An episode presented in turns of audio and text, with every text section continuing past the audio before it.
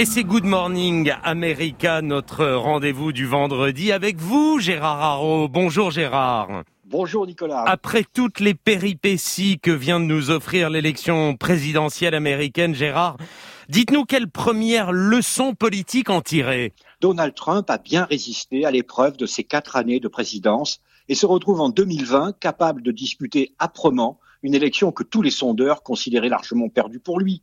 Son élection n'était donc pas l'accident qui voyait les démocrates et aussi quelques républicains.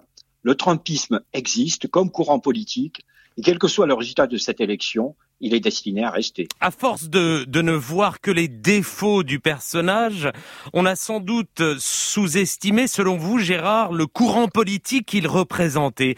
Qu'est-ce que le Trumpisme? Question qu'on pose depuis quatre ans.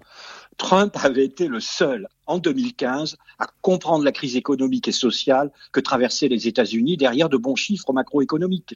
Il avait su capter la colère de ceux qui se sentaient victimes de la globalisation, souvent d'anciens électeurs démocrates.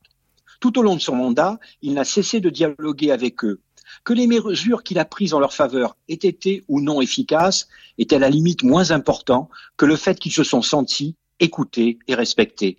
Oui, ils connaissent ses défauts, mais il est leur homme, celui qui les défend et qui n'a pas été normalisé le jour où il a été élu. Les victimes de la globalisation, Gérard, ça ne suffit pas pour gagner une élection?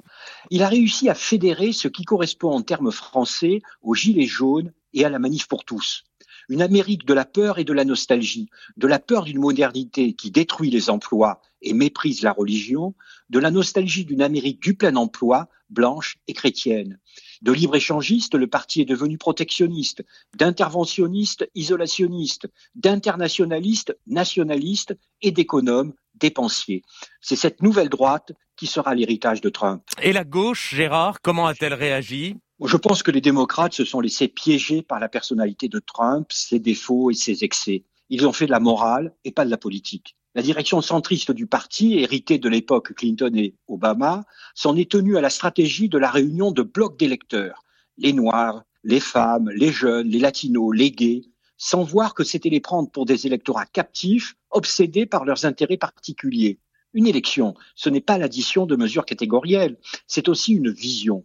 Or, les démocrates aujourd'hui n'ont plus de vision pour l'ensemble du pays. Ils sont déchirés entre ceux qui veulent renouveler les grands élans comme le New Deal des années 30 ou la grande société des années 60, et les centristes qui sont convaincus qu'aller trop à gauche serait la recette de nouvelles défaites.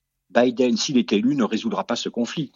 Les États-Unis ont une nouvelle droite qui a accouché au forceps Trump. Il reste maintenant à la gauche américaine de se réinventer à son tour. Élection passionnante. Merci Gérard. À vous entendre, on comprend que les spécialistes de sciences politiques vont avoir de nombreuses données à mouliner dans les années qui viennent. Merci encore Gérard Haro. Au revoir Nicolas.